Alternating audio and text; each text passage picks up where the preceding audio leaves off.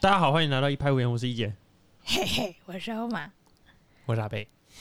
不可以再说今天是一个特别的日子，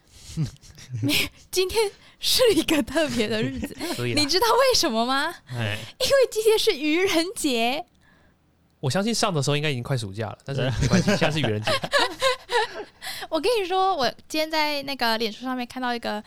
愚人节，不是很多商店都会推出一些特别的活动嘛，或是一些特别的商品。对，然后我觉得我这次看到一个，我觉得还蛮酷的一个，是那个必胜客出的。嗯，你知道必胜客要出什么愚人节的限定商品吗？鸡睾丸披萨，那好吃啊，那一点一点都没有愚人节日吧？式披萨，日式披萨是什么，我不 你说日式你说披萨是什么？饼皮是那个米饭，饼皮是米饭跟海苔，然后上面放的是生鱼片。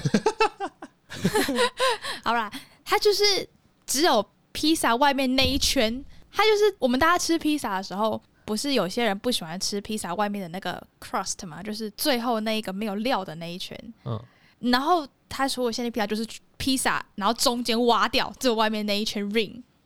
超大洋葱圈，然后就是一个，你就可以送个人，然后你就把这个披萨盒子打开，然后人家就会看到这是 what the fuck，这是什么东西？为什么只有然后就把它就一个圆圈？把它套在他头上这样，对，正确，使用正确。他他的是这样吗？它的宣传，加冕，它它的他的宣传的照片就有，就是在教你这样用的，什么意思？但是我觉得蛮有创意的欸，那你不觉得很棒吗？你不觉得很让人很错愕吗？还是我们定一个所以他是真的有吗？真的有啊！我刚才跟阿北吃完饭要过来的时候，我就很想要买一个过来给你然后，套在我头上，然后 然后就想要看你妈的表情，就说：“天哪，你们怎么买披萨？”然后打开就看到这什么鬼东西？可是它，可是它其实那个皮，它不是只有皮，它是有那个芝心的那个，哦它是有包芝心的，所以其实应该还是还蛮好吃的啊、还是可以吃啊。哦巨大呼啦圈，它很贵吗？没有，它好像两百块有找吧？哎，那还好啊，买一个效果。好啊，那我们就是呢，刚结束复健科，没错，然后复健科真的是一个很凉爽的地方，很悠闲悠哉，对 clerk 来说啦。因为做病人住院通常都不会有什么急事，他就是来这边做复健的。哦，嗯，然后大家可能想说，为什么做复健要住院啊？然后我其实一开始进复健科也有这个疑问，就是说复健外外面在家里都可以做啊，为什么要特别要住院做复健？嗯，然后老师又说，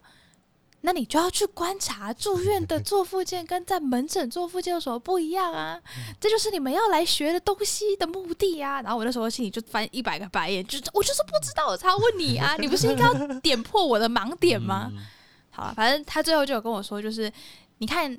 呃，住院的病人，他做复健跟外面做复健最大的不一样就是它的强度跟频率。嗯，就是你住院的话，你就是每天做复健；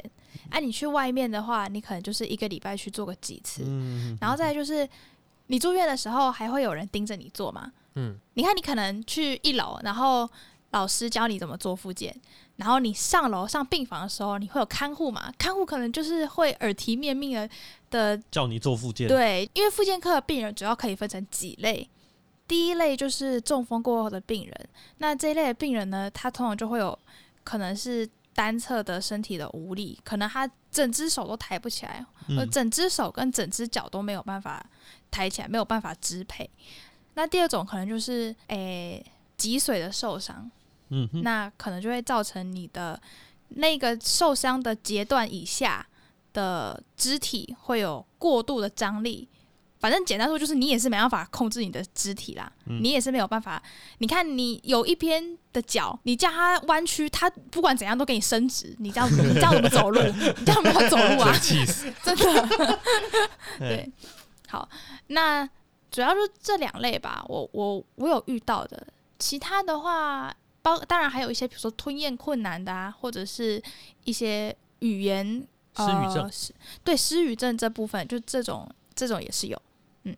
但是大部分很多的都是肢体上面的 motor function 的的异常，嗯嗯嗯嗯，绝大多数就是要么是单侧，要么就是下半身。嗯，对，所以大概这个病这些病人，他可能住院期间就会被安排去每天去做一个小时的物理治疗，或者是职能治疗，还有一个是心理治疗。嗯，那心理治疗部分等一下再讲。那物理治疗跟职能治疗的话，你去楼下上课完，你上来回病房，你的看护可能就会叫你还是要继续练习，不是说你做治疗那一个小时做完就没事了，就是你回到病房之后，你还可以继续持续练习。那你嗯多练习，你的效果就更好。对嗯也是有人看着你做。嗯，基本上就是去补习班跟在家念书自己念书的差别啊。对去补习班就是有人会一直盯着你啦。然后再就是住院的病人，你还可以管控制他的血压，或者是他一些其他的共病。嗯哼，这是住院跟在家里做复健最大不一样的地方。嗯，然后其实复健这一块，除了我们功能上面的改善，还有一个很大的、很重要的是刚才讲到的心理方面。这次有遇到一些病人，他们原本都是很高功能的人，也不是，其实大家都是很高功能的人啊，就就是生病之前大家都是正常的人。，对对你，你的你可以骑摩托车，你可以写字，你可以正常的走路，你可以正常的吃饭，这对你来说都是很简单，你根本连想都不会去想的的嗯一些的日常活动。但是你一中风之后，你可能这些最简单的东西都做不了你都做不了，对，然后你顿时就会觉得非常非常的挫折，然后你的心情就会受到非常非常大的影响。没错。嗯，所以心理方面是很多这种中风病人之后需要也是需要去治疗的一块。嗯，那像我有我有一个病人，就是他之前原本是他性子本来就比较急躁，嗯所以你你也想象他当他一半的身体没有办法动的时候，他会有多么的气自己，嗯然后他会多么的急，但是又办不到。嗯嗯嗯嗯嗯，就会觉得很挫折。然后跟他聊一聊，他就讲到有点激动，又有点快快哭了那种感觉，然后就觉得哦天哪，好可怜。但是但是也没有办法，就是复健就是一个很漫长的过程。嗯但是你还是可以看到他从一开始生病到他现在，他的确实会改善。嗯嗯，那你当你看到他改善之后，你就会觉得很有成就感，然后你也会觉得感觉有希望了的感觉。嗯嗯嗯然后另外一个是他是一个阿公，就是他也是中风吧，嗯，然后他的家人就是很急，然后对他应该算严厉，但是 就是希望他可以赶快好起来，这样，然后就会就会一直说哦，你怎么这个也办不到的这种感觉，就是啊。他他不是责备他，就是感觉可以感受出来，他很很希望他的先生可以赶快好起来，然后然后他当他的先生做不到的时候，他自己也会感到很挫折，但是他的这个负面的情绪其实是会去影响到病人的。嗯然后你你越越催促他，然后你越摆出你的失望，那对病人来说，他就会心情就会越不好，然后他就会更没有办法去进步。嗯就我进站的前一两天，这个阿公他就是每次去看他，他眼睛都闭起来，他都不太，他都不会看你。然后你跟他讲话，你问他问题，他就只会用很简短的单字回答你。嗯，然后但是后来几天，我也不知道，可能是老师有跟他的家人、他的太太说，就是不要那么急，让他慢慢来，就是跟他说不要一直去赶他。之后，这个这个阿公就可以看到他的心情明显有非常大的变化。啊真的啊嗯，他就是变得会笑，然后会跟你打招呼，然后会用很洪亮、雀跃的声音跟你讲话。然后你去哦看他的时候，你就会心觉得心情很好。而且其实他虽然这样讲有点让人觉得有点哀伤，就是他有影响到他一些认知功能，嗯所以你对话起来就会有点像在跟一个小朋友讲话，就是就有点像一个跟一个老孩子讲话的这种感觉。嗯嗯嗯嗯，对，所以就是让人觉得很开心，但是但是又觉得有点遗憾。我我的 primary care 是一个也是中风之后有失语症，然后失语症的病人会很容易感到挫折，就是他有很多种了，那其中有一种是他听得懂，他有办法复述，呃，你叫他跟着你一起讲说，诶、今天天气很好，他讲得出来，可是他自己没有办法讲出一个完整的句子。然后那个时候的情形就，我就问他说，啊，那你可不可以跟我讲你女儿现在在哪里？这样，他就讲不出来，你看得到他很努力，可是他就是讲不出来，你仿佛可以看到他在思考的那个，他在努力讲出的那个个句子，对，嗯，然后他是他就是看起来有点愁用的大叔，嗯就是阿北这样，然后就是看他很用力，然后皱着眉头，然后就开始看到他眼眶有点红，然后就唉，有点觉得难过，然后在我看到他呃情绪稍微低一点的时候，我就开始试图跟他们来啊，那你之前之前在家会干嘛啊什么的，就是想要看看他之前在干嘛。然后他老婆就在旁边，哦，他哦，他生病之前是是有故事的人呐、然后、什么意思？然后他老婆就他就是以前是哎比较意气风发的人。啊，我这时候眼角就看到那个大哥的 like 手臂、脚那边是有一些刺龙刺凤的，说哦好好，知道了。好，那那那你们多休息，我先走了。对啊，但是就觉得啊，你在就是你在其他场域，不管是多么厉害的人，多么位高权重，或者是怎么样生病了，大家都一样都。差不多了。嗯，对呀、对于你那个病人，我反而特别有印象的是，那一次一杰就去问他问题，然后像就像刚刚问的是开放式的，你女儿现在在哪里或是在干嘛、嗯这种开放式的问题，他就没有办法构筑出一个有意义的句子。他根本讲不出来。对，嗯所以后来就是改成用选项或是用是非，他就可以就单纯用点头摇头去表达，嗯，那就变成说你可能三个问题里面穿插两个是非题，他可以回答两题，他比较心情不会那么不好。嗯，嗯嗯嗯哦，这样子嗯其实是不要让他一直觉得挫折。，对，不要说哦，你问了三个问题，他全部都答不出来这是个。技巧。对，那我想要分享一个我遇到的病人，嗯他蛮特别，就是他是脊髓损伤，嗯可是他的身体的功能其实没有太大的影响，什么意思？就是他的手脚的力量其实都只是比较差弱一点，但是他并没有影响到说日常生活。他可能是力量以前从可以举八十公斤变成可以举四十公斤，但是还是堪用。嗯那他的活动啊，他的关节跟肢体活动度都还是正常的。嗯，只是他最大的问题是他的膀胱完全没有感觉，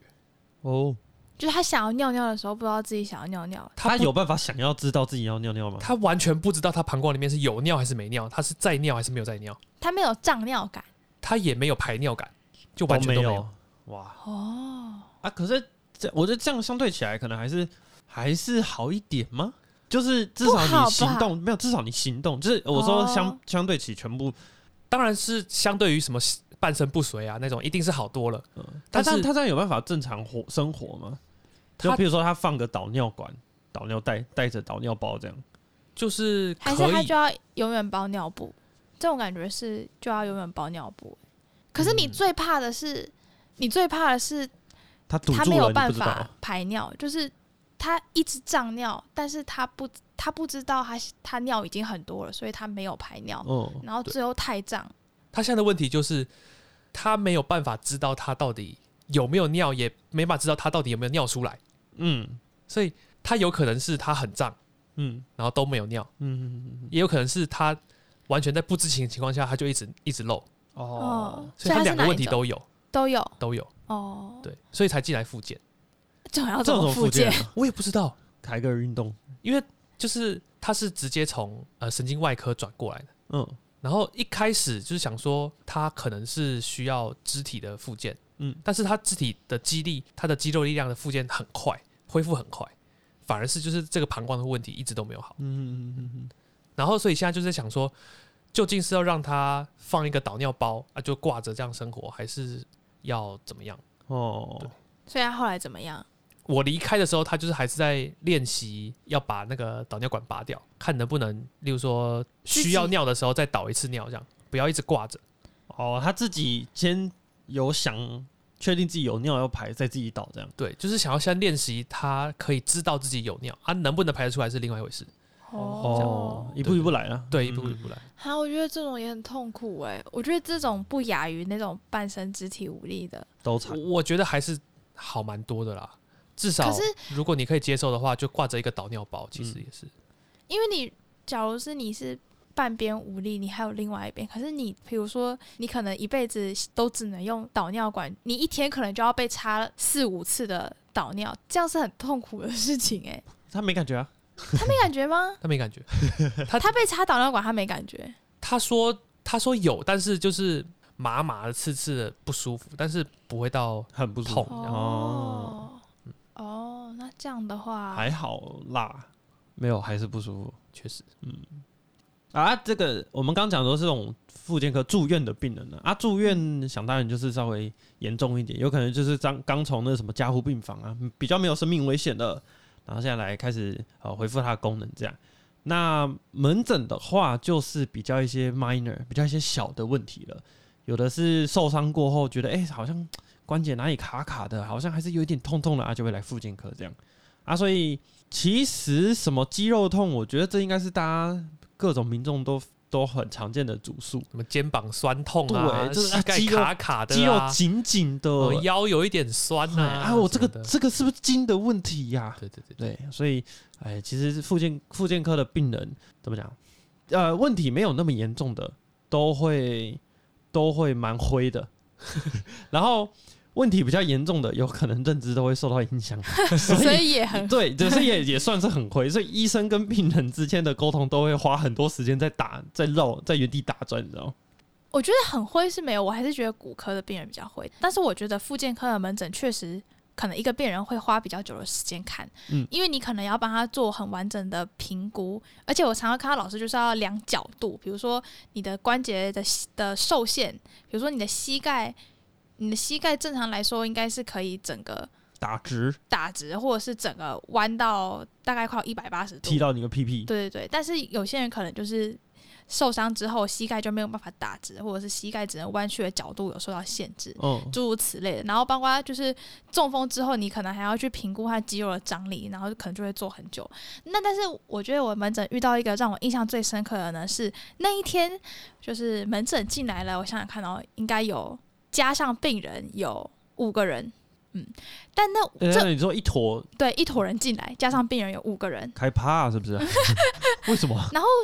这除了病人以外，其他人看起来都不像是他的家人，就看起来都是中年的大叔跟一个一个中年的女生。哦，嗯，啊，看起来就是有点奇怪，这是什么症状这样？然后这个病人呢，他坐下来，然后你就他就把他的手伸出来，嗯，然后你就看到他的手四根手指头都不见了，哦，哦然后有那个皮瓣包过去的那个痕迹就是他的重建过了，，对重建过的手，然后他这次来就是想要做一些复健方面的评估，哎，然后还有包括他之后，其实我觉得感觉起来有点像那个职业灾害的那个门诊，哦嗯嗯嗯。职业职业伤害的门诊，嗯，嗯，手被机器绞进去那种，哦，对他其实就他就是哎，他是在一个。类应该是我听起来好像是一个类似造纸工厂吧，嗯。然后他其实是有点算是维修人员，嗯。然后其实就是好像有一个机器不知道是坏掉了还是怎么样卡纸吧，你可以可以这样想之类的，然后他就是要进去，他手要进去修的时候不知道为什么，然后他的手就整个被血被卷进去，，对被之类的，然后他的指手指头不见了，然后因为其实。在那个门诊的时候，老师有希望他问他可不可以把事情发生的经过描述一遍，他才可以，就是他可能想要知道受伤机转嗯。跟、呃，主要是受伤机转吧，就可能会跟影响到对对对对，因为因为这个在之后申请的一些补助啊，跟一些一些就是很繁琐的一些文件都需要记载，嗯，我猜是这个原因，然后所以就问他愿不愿意描述一下，但是你就可以很明显的看到那个病人很抗拒，然后很很害怕又有点焦虑的那个心情，然后他就说可可以不要说嘛，嗯，然后旁边的人就就说他可能不想要再去回忆那个很很可怕的那个场景那个经历，嗯，那那你知道他那些旁边的那些人是谁吗？我我猜是工厂的人，诶，你们好棒哦，你们都猜对了。因为我们逻辑正确，怎样？你是在说我逻辑不正确？没有 我不敢，就有一个是他们公司的 HR 公关，嗯其他的是工厂的类似负责人吧，然后还有一个是工厂的，应该是他的同事，对，哎然后那他他这样不想讲，会不会是因为被施压，对啊，可是感觉不是，因为我观察了一下那个当下那个场景的气氛氛，对，其实他们在那边是为了要支持他，哦。而不是为了要避免他讲出什么东西。因为他们是想要询问，他们是真的是很关心他的这个伤势跟他复健的愈后，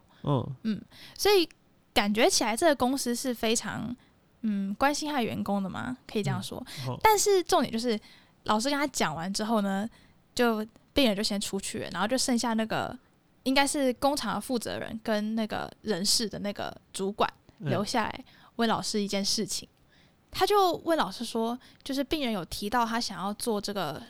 美容手，其实我不知道美容手是什么，就是感觉有点像是做一个手指的重建，或者是一个就是有点算是整形。嗯，嗯，就是他现在可能只是他现在就是只剩大拇指了，是不是？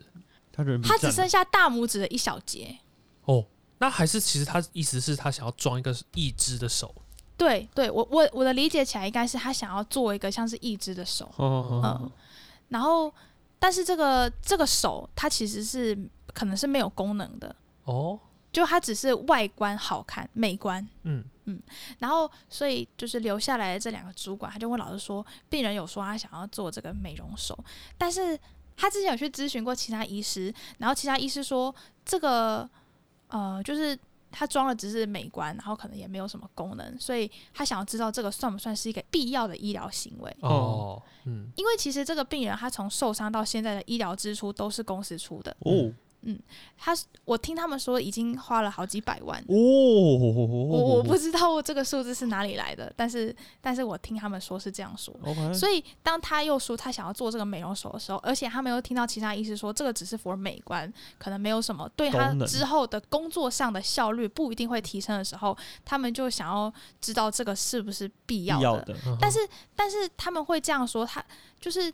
你乍听之下你会觉得这些人怎么这么可恶？就是你在你的工作场域，然后你受伤了，然后你想要修复你的手，然后你还要你的上司还觉得你在坑钱，对对对，你的上司还你说太好了，对，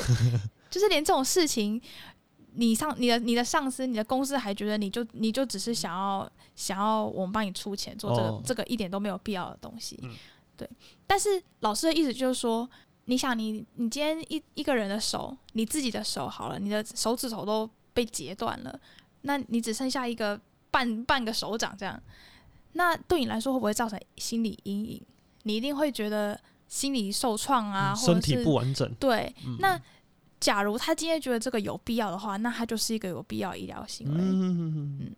啊，所以后来老师是跟他说，就是这样说啊，就是说他如果觉得有必要，就是有必要。哦，嗯那其实这些这些公司的主管过来，他们的立场并不是要阻止这个病人接受这个美容手的的治疗，他只是想要来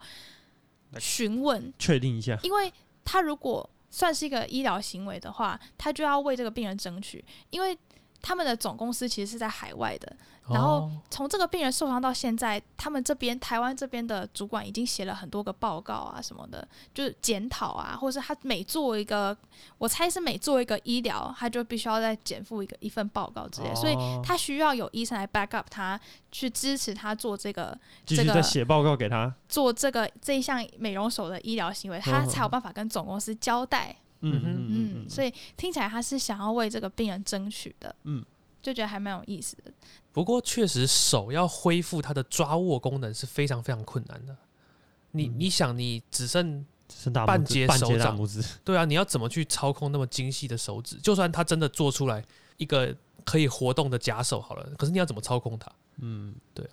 确实哦，，可是我之前在诊外的时候有听到，我忘记有没有跟你们分享，超酷的嗯移植手，好像有。什么东西？就是把人家的手移植到你的手上，你就会有两只长得不一样的手，一只手不是你的。我以为你是说 他两只他右左手。手对，他右手断了，然后变两只左手，不是，我看照片是就是一个年轻人，然后他移植手之后，他其中一只手是个老人的。对，就是布满皱纹、纤细的手，然后另外一只手就是他原本的手，但是他移植过来的那只手，他就是还是可以有方超向。对啊好强对啊，这是他移植手的的目的啊好，强哦！超酷的。这个医学这个我们我们医院好像有在做，因为我那时候听到的时手候就是外科就是我们医院有案例他嗯嗯它可以做，就是他这个可以用多久啊？他不会有排斥的问题吗？呃排斥是一定会的吧，但是排斥这个问题都都是其他的问题啊，至少它是一个暂有成功时能用的案例，哦，嗯，超酷的耶！神哦！嗯，挑战人类的极限，在复健科实习完之后，有我一直有一个问题想要问各位，请说，啊，听突然听变得好官方嗯，大发慈悲的告诉你，就是你们对于复健这件事情到底有什么样的看法？我先来。哎，我高中的时候脚有受伤过，所以我有去做复健的治疗。然后我那时候就觉得复健科没有用，所以我个人没有很喜欢复健科，因为他那时候也是开什么电疗啊、红外线啊，然后什么什么什么鬼的。然后我也是做完之后，脚的膝盖回去还是很痛，然后甚至越来越痛，所以我后来就不敢去。然后我就觉得它没什么用，这样，所以我就对复健科印印象很差。其实我觉得我在来复健科实习之前，我也是一样的看法，就觉得那什么电疗啊，什么热敷、冰敷、按摩、外线红外线，哦对啊，那是怎么可能会有用？我放在那边休息，它也会好，干嘛还需要去做这件治疗？对啊，那它有没有加速，你也不知道；有没有加速我的复原，你也不知道；嗯。有没有让我的复原功能更好，你也不知道，嗯，对啊，那为什么要做这种东西？所以我我一开始我的想法是这样，嗯，但是来了之后呢，我觉得复健科真正的价值其实并不在那些什么热敷、电疗，它真正价值就真的是我们在住院看到那些中风的，或是哦，或是语言治疗，嗯或者是他就真的是右侧的手跟脚完全都不能动，可是他却可以自己翻身啊、下床啊，然后可以自己拿着一只拐杖可以爬爬照。嗯我觉得这才是他的价值它的真正价值我想，我我后面有一个想法，就是复健科不是让我们这些可能不是让一般人受伤以后，可能你的功能从十分掉到八分，他可能你做了很多效果，他只能从八变成八点五。嗯可是对于中风的人，他可能是从十分掉到可能一两分而已，可他有办法让你恢复到六分、五分、六分。嗯对所以它的真正价值是在这些真的严重失能的病人身上。嗯对所以的确对我们这些受伤，然后期望可以回到可能回到真的很功能很高的这些人身上呢，期望不是这么符合啦。这样，嗯，嗯，但其实我回回到你刚才说的，你那个很不好的那个经历，就是说这些电疗、红外线、震波治疗什么的，这些其实本来你问医师，他也不会跟你说一定有效，他就是跟你说你可以试试看，有些人有效，有些人没有效。嗯嗯嗯但是你听了之后，你要不要试？你当然，你现在受伤，你不舒服，你一定觉得你要试嘛。但是你试完之后，你你觉得无效，你也不能说就是只是全盘只是这样说，就是对我没效，所以我对他印象不好。嗯嗯嗯，而且你可能要做很多次，它才会有它的效果出现。我我后我后面有想说，可能是我做的不够多次。可是我就觉得这种就很难讲啊。例如说，我跟你说喝水会好，就是你你又不知道它是不，是他是自然病程自己好的，还是因为我有做这个，所以他要加对啊真的啊这个没有办法嗯。你跟我说啊，一定是你水喝的不够久，这种就是他没有办法，他拿来套用在任何事情上面都会成立，那你就没办法证明说他是他的功劳。而且另对啊我对他们印象很差，还刚好是我看的那个诊所的医生态度很差，哦，就是他是综合因素，你知道吗嗯？multi factor，他就是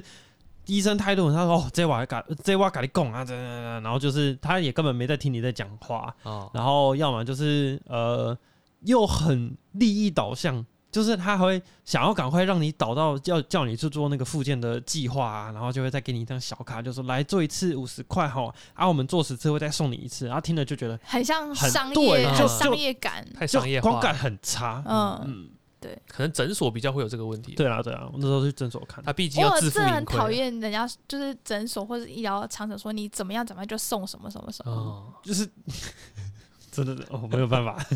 对啊。不过就是说到这个让中风的病人有办法移动这件事情，我们在跟老师查房的时候啊，老师有跟我们分享一个轮椅的附件，就是我们一般人使用轮椅，假设你只是比如说脚受伤，那你轮椅可能就坐个两个礼拜、三个礼拜，嗯你脚功能可也许就恢复了。可是像这种，假如说是脊椎损伤的，那他下半身就完全不能动了嗯啊！他要坐轮椅，他可能是要坐二十年，嗯，那他要怎么去有效的去学习怎么从床上到轮椅上，怎么嗯从轮椅上到，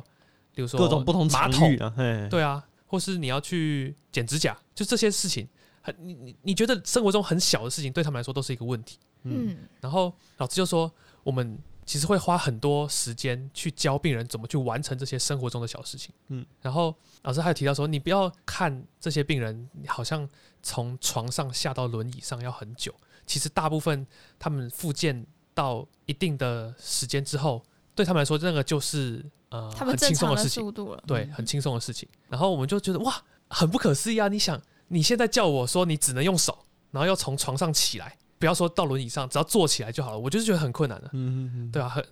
然后老师看我们就是很惊讶，他还说他还有遇过，就是因为我们这边的呃复健师都是正常人啊，他们等于也是，例如说从书上看啊，或是嗯。接触病人，然后慢慢学习这样。然后主治医师有跟我们分享一个，复健的老师，对，他是本身就是半身不遂，然后他自己的哦。生活经验拿来教其他的病友，感觉超有意义的超强。老实说，就是从我们这边出院的病人之后，再去那边精进，真的真的，他就是说他们在又再回来回诊的时候，老师会发现哇，照他们他们不会，他们使用轮椅的速度就是完全是不同的等级，嗯，而且他甚至还可以就是用轮椅上下楼梯。就他他可以有办法把自己翘起来，就是翘狗链，他的他的腿腾空这样移动，是不是很酷？好可怕！对，但是当然他需要有一定的肌肉的力量才有办法做到。但那个就是训练出来，而且对就是就是一个自己本身有这些困扰的人去教别人怎么面对这些困扰。嗯很激励人心。真的，而且讲到可以翘狗链的时候，我们的住院医师也在旁边说：“ 嘿，我其实有试过，哎我觉得那好难，差点跌死。对啊，我光想你要你从轮椅，你要是一不小心，你就整个人都就跌下去往后了啊，对啊对啊。对啊，”所以很很生气，超超生气的。对啊，所以我觉得其实我们一般在医院看到那些，尤其是在我们在医院看到大部分的呃那些物质职质的老师，其实都还蛮年轻的。嗯其实很多就是像你我的年纪，然后我们可能毕业了，考到证照了，去医院应征了，然后你就直接上班了，然后你嗯就直接进去教这些受伤的病人们要怎么复健。嗯嗯嗯，就开始累积经验了。对啊，对啊，那其实像我们这么年轻又健康的人，其实很难去想象他们呃生病之后会有多大的不方便，跟实际上对他们来说不方便的点是什么。对他们他们可能就觉得，干啊，你又没他们就是事在那边，你可能就是只会按照书上的嗯。去教，可是你可能根本就没有打到那个点上。嗯，嗯，所以应该要有更多的这种，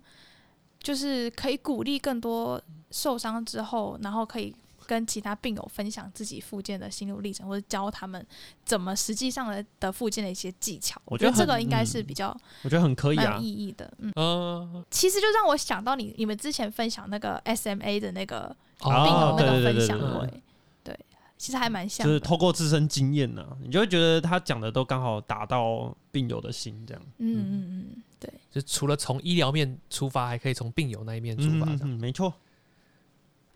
好，昨天啊，有朋自远方来啊，一个辅大医学院的医学生啊，就刚好来高雄，好，我们就跟他吃饭聊天，这样聊天过程中就开始聊到了一些医学系到底有什么样的心机的行为，就是什么意思？就是怎么讲？因为在医院吼，医院就大家讲它是这个白色巨塔，你知道往上爬，往上爬要干嘛？就是要把人家踩在地下。对，那你可能就是 就是去搞别人，或者是你要想办法拉高自己的成绩，或是干嘛干嘛干嘛的什么的。然后我们在聊的过程中，我就刚好又听到了我们就是他们医院里面有其他人就是学弟妹在做的事情，现在在医院当客客在做的事情，就是有那种呃，譬如说，好，我跟阿北医师好了，阿北医师可能几年前有做个研究，他就特地啊要查房的时候，他就先把阿北医师的研究那个印印成那个纸本，然后把它定定装在一起之后，对吧？然后查完房之后就说啊，那个阿贝医师，这是你之前好几年前在在澳洲做的这个研究啊，我觉得写的很棒，啊可不可以帮我签名？哇，这是狗腿，超级狗腿。然后我觉得，哎，你听完听完下一个，你就会觉得这个其实算正常的，这是假的？就是对吧？就是他狗腿的方向是对的。嘿，我后来听到一个是我真的是哎，mind blowing。对，就是你们听看哦，她是一个就是长得还不错的学妹，OK，然后她怎么巴结啊？怎么巴结住院医师跟 PGY？她就是譬如说你在 station 你在忙你的事情的时候，她就会这样靠过来，然后慢慢的靠在你旁边，靠在学长旁边这样，然后下一步她就会往白袍的口袋里面丢一个糖果，往学长的口袋丢一个糖果，哎，对，干嘛？示好。对 就是哇，我当初听到的时候，我就是为为什么是糖果？可是其实糖果只有写东西，他说：“他说有可能是糖果，或者是会丢一张纸，然后纸上面就会写说啊，like 非常感谢学长带我什么什么之类的这种这种很狗腿的话，gross。就是觉得哦，，you，不知道，可能有人很喜欢吧。如如果如果是你们，你们以后当学长，然后遇到就是她真的是很很漂亮或者很可爱的学妹，然后对你做这样的行为的时候，你们会有什么样的反应？应该会先但我们我们其实要做这样的行为，我们通常就是要一点先决条件，就是你至少要你要长得够好看，你才能做这样的行为。那有没有，应该说你要觉得自己长得好看，不不不不行，你觉得都不行，你就是要公认的客观上的。但是有人那如果 如果那那那个另当别论，那个你就不用想，你当然一定是觉得很反感嘛。嗯。但是要假如他今天真的就是就是呃公认的好看，嗯，然后对你做这样的行为的学妹，我觉得这要分成两种 type 来，讨论。哎，请说，对，Type One 就是他是对每一个就是可能会影响他成绩的人都这样的话，哦，嗯。那这种就是你就是只要当下稍微暗爽，然后在事后呢写一个就是备忘录写，就是这个人不行，注意一下，嘿，对对，真的要注意一下，因为可能就是有某一个人会中招，嗯，嗯对，，要要要要记得就是帮大家打个预防针。嗯对，那如果是 Type Two，就他只有对某些特定的人才这样的话，什么特定的人？就是不知道，就是你也没有发现他对其他人怎么样，但是他就对你这样的话可以，暗爽，哦那你除了暗爽之外，你还要想想看到底为什么？刚刚怪怪，所以所以等一下，所以你们都是你们两种 type 都会暗爽，废废话，哈你不会觉得很这个人很恶心吗？不是，不是没有没有，暗爽跟恶不恶心是两件事情。对对对，就是你理智上知道这样是有问题的，所以你要去搞清楚他为什么要这样。对，感性上你很爽，OK？你看我还有糖果哎，嗯呐，哈，你们好肤浅。你就想嘛这，是假设这是不一样的 loading，你知道吗？你你想你想你今天呢，你坐在一个餐厅吃饭，嗯，有一只狗狗跑过来蹭你的脚，嘿，它很明显就是要你东西给它吃，对不对？嗯，嗯，所以你呢先暗爽哦，狗狗好可爱，嘿嘿，嗯然后呢再考虑要不要给它东西吃，对不对？嗯？好，那如果今天是一只猫，哦，跑过来磨你的脚，嗯那你并不知道它到底要干嘛，对对不？对？但是你还是先暗爽，嗯然后再思考，嗯，他到底要干嘛？他都要干嘛？对对，所以其实呢，这两件事情是完全 OK，就是它是可以并存的，同理，对，没错，听起来好像很有道理，但实际上狗屁不通。它很有道理。好，那那那那那那好，那你继续讲。对，然后我觉得这些都是相对比较小儿科，就是他就是等一下，等一下，所以他们做这些举动有有达到实际的效益吗？不知道，我没有问到后续，因为我觉得那个那个他那个学长可能就想说。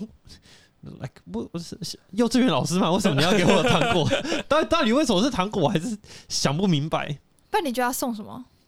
糖果很正常吧，就像送一小颗金沙之类的、啊，或者一小颗巧克力啊。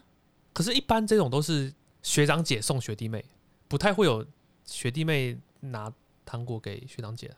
不就是你也我我意义导我觉得重点是，我觉得重点是你可以不用偷偷摸摸，他就这样摸到你身边，然后就伸手，然后往你的白袍丢一个糖果，这样。这样比较妩媚吧？就因为因为其实我们三个也做过送学长东西的事情了。我们那时候是刚好买了买了一个点心还是什么之类吧，啊，刚好那个学长很照顾我们，然后我们是送他，但是我们就是很很大方的直接对啊直接讲要给他，就是这个合照，对啊，这就很正常啊。对啊我，们不会跳过去，然后然后还想让嘴巴张开，然后塞进去的，太超 过了吧？这这样这样就这样就比较正常啊，对不对？是不是？对啊，所以所以他你就可以想到，他明明显就是想要用他的性别优势，是然后啊，搭配他的一些小手段，然后去达到魅惑学长的这个疗效。然后再给他高一点分数，对啊，对啊，对啊，整个整个思考逻辑非常的通很糟顺糕。啊，对啊，很糟糕啊，没没没，我们我们都知道啊，对啊，好啦，但是当下会先爽一下。对啊，然后再写一下，就是跟大家说一下，可能翻这种事情啊，分数不要给太高，这啊，样对啊，啊，记得把它刷掉。然后剩下我听到比较扯的就是，他们是一对好朋友，然后 A 女跟 B 女好了，然后呢，他们两个刚好跟到一个老师，一个主治医师，那那个主治医师怪怪的，就是 怪怪没有，就是就是他是他是会把他们加到群组里面，然后他不只讲医院的事情，他还会讲一些医院以外的事情。嗯，然后最怪的就是他还会讲说啊，拍了一张照片，然后就说，哎、你看这是我从我家看出去的夜景，这个这个就蛮奇怪了吧，嗯，对？吧？这也这算性骚扰吗？还没吧？就是我我觉我觉得我不知道假设他假设他今天是一个六十七岁的心脏外科的啊，我知道，权威，没有然后他只是分享，哇，你看我家二十七楼的大阳台看出去，然后是全高雄的夜景，我觉得还好。那如果他是一个就是来四杨十 V 四十五岁洋 V，那我觉得可能就有点危险。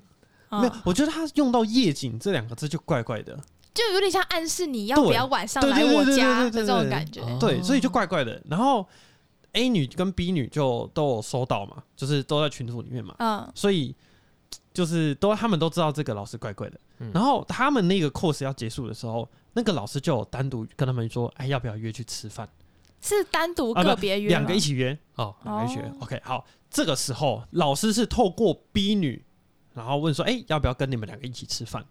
然后 B 女这时候就去问 A 女说啊，你要不要来啊？然后 A 女就说啊，不行，我都没空这样。所以 B 女后来 B 女就想说啊，A 女没有要去，然后我自己去，怪怪的嘛。对，所以她就刚好家里要去来去他们家族旅行要去什么温泉旅馆，她说啊，他就跟老师说那那就不去了这样。嗯，然后过了一阵子，就是我汗毛直立，过了一阵子，班上就开始出现一些谣言，变成说 A 女那个时候，她其就是她她其实后来还是跟导师单独出去吃饭，啊，哎对，然后为了冲成绩嘛之类的。哼，但是那个谣言是什么？是 A 女放出消息说 B 女在那个时期，在那个期间跟老师一起去温泉旅馆，好，好超恶劣，哦而且而且而且他他放他放的，就是他放这个大招还还多加一层保护网，就是他知道班上会有分派系，对不对？然后派系里面都会有大神功，对，所以，他是他怎么讲？他就是他把消息放给大神功，两边派系的大神功，然后让他们去散播出去。譬如说啊，我放给可能甲派系的大神功，跟他讲完之后，我就在甲派系里面找一个人，然后跟他，哎、你听说了吗？听说这件事了吗？然后那个人就会很兴奋啊，大家都是嗜血的动物嘛，然后就就发生什么事情？他说我不知道，我也是听那个，我也是听那个甲派系的大神功讲的，你要不要去问他？然后事件就传开了嘛。那同样的说法就是乙派系嘛，然后一样就传开。所以在那个时间，大家都觉得就是 B 女怪怪的，对，哦，天哪，好可超糟糕哦！这是霸凌吧？真的是很可怕。然后，然后，然后再来就是这个时候班上还觉得 A 女都很正常哦。嗯，然后结果是有一次跨年，甲派跟乙派的大神功聚在一起了，哦，他们开始比对那个那个消息来源出现的时间，发现有问题。他就哎、是谁跟你讲的？我、好像是听 A 女讲的、哎、我这边也是听 A 女讲的，为什么大家都说是我们两个讲的？哦，咦，抓到了！这两个大神公很聪明呢。哎要不是他们跨年有一起吃饭，一起遇到，他们他就毁了真的女就是毁毁了、哎所以这件事情最后变康是因为大神公帮比女洗清了这个他的对，就声誉大家就开始心知肚明，就是这个消息是 A 女放的，哎、可是事情会有这样的反转很不容易耶，真的啊。嗯因为通常他就会直接整个烂下去。是啊，超可怕，而且而且而且超可怕的地方就是，我不是说那个老师怪怪的嘛，所以其实嗯那个时候 B 女有跟她其他的朋友聊到这件事情，其他朋友都说，嗯哎、这个人怪怪的，不要嗯不要跟他。但是这时候 A 女跟他讲什么？哎、不错啊，可以跟老师有一些进一步的互动，感觉不错啊。他在买种子，可怕他在买种子。哇，你有打听一下这个 A 女之后有有要来我们 医院吗？有，我跟你讲，因为后来 A 女跟 B 女他们课还是在同一组，他们就讲好，你去哪一间医院，我去哪一间医院，我们不要遇到。所以呢，所以我我比较，所以 A 女有要来我们之后要去的医院吗？我很害怕。目前听说是没有，有北部的人，好，超可怕，可怕真的哎，超可怕天。哪，对，然后你知道现在 A 女在做一个，她想要洗清罪名，就是她。想要挽回她的声誉我跟你讲，B 女完全不知道她被传这些事情哦，，B 女完全她不知道，她不知道，她不知道，因为你不这会当面我真的不知。道她是信还是不信哎、所以现在 A 女跟 B 女讲说，她觉得她被大家冤枉，等一下为什么 B 女会不知道？我不知道，我这有点夸张，她都被传成这样了的话，假设她身边的好朋友都不跟她讲的话，应该就不会知道有可能，因为正常人不会在本人面前传这些东西啊。嗯，可是没有，除非要真的很好了，对啊，对啊，你的你就像超级好友一，刚才说的，B 女那时候有跟她身边的朋友说这件事情，这个老师怪怪的。那她最后如果她身边的朋友听到她跟她去，可能应该也会确认一下，对啊，不知道。但现在就是 A 女在，因为她已经黑掉了嘛，所以 A 女嗯现在在试图反转，说是大圣公反咬她。哇靠！叠对是血真的欸，这是他妈的铁爆哇片，塞，超酷。对，然后在这件事情发生以前，他就是一个光鲜亮丽的人。嗯，就他就是他爸妈啊，就是开业诊所的医师啊，或是某些医院的高层啊，她男朋友又是现在在开业的牙医师啊什么的，就整个人就是非常的光彩多姿，人生胜利组，对耀力动人这样。然后